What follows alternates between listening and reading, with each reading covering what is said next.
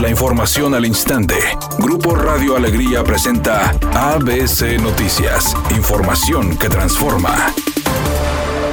El gobierno estatal emitió una serie de recomendaciones para empresas y comercios para subsanar el impacto de las restricciones de movilidad anunciadas por la Secretaría de Salud. La Secretaría de Economía y Trabajo detalló a través de un comunicado algunas acciones para evitar hacinamientos que podrán adoptar los dueños de negocios relativas a pagos, aforo, horarios laborales y modelos de servicio, aunque la mayoría no es obligatoria. La dependencia exhortó a entregar los salarios el lunes antes del día de pago oficial y promover que los trabajadores distribuyan sus gastos durante la semana. Además que los empleadores permitan la salida laboral por medio turno de manera semanal, a petición del trabajador, para realizar pagos y compras. Por otra parte, los comercios y servicios podrían ampliar horarios de atención hasta la medianoche, a excepción de los restaurantes, con la finalidad de que los clientes acudan con menor concentración en determinados horarios, y los supermercados podrán operar los fines de semana siempre y cuando se limiten a la venta de alimentos. Los restaurantes tendrán una restricción menos, ya que se les permitirá dar el servicio para llevar por medio de drive-thru y pick and go.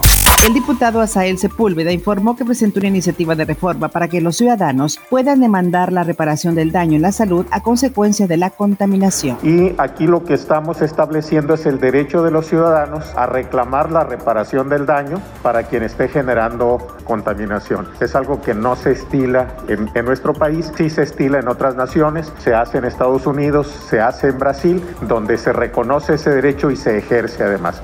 De manera que eh, la idea es que al prosperar esta iniciativa, cualquier ciudadano que sienta que ha sufrido un daño en su salud a resultas de la contaminación pueda reclamar por la vía civil la reparación del daño.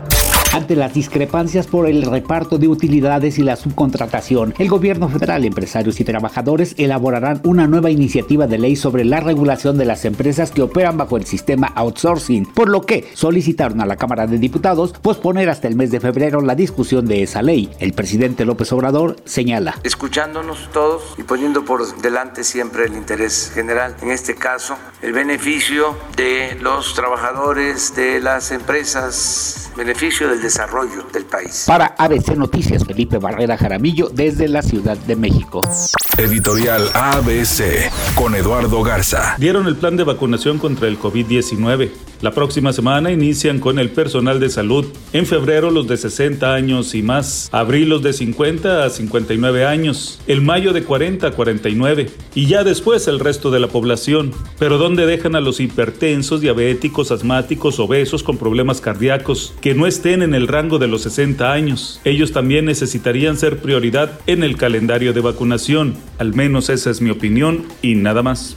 La última jornada de la fase de grupos de la UEFA Champions League termina esta tarde. Algunos equipos ya tienen su boleto seguro a los octavos de final, mientras que otros buscarán concretar su boleto para seguir peleando por el título de esta competencia internacional. Cabe destacar que algunos mexicanos podrían tener actividad el día de hoy, tal como Héctor Herrera con el Atlético de Madrid y Jesús Manuel Corona con el FC Porto.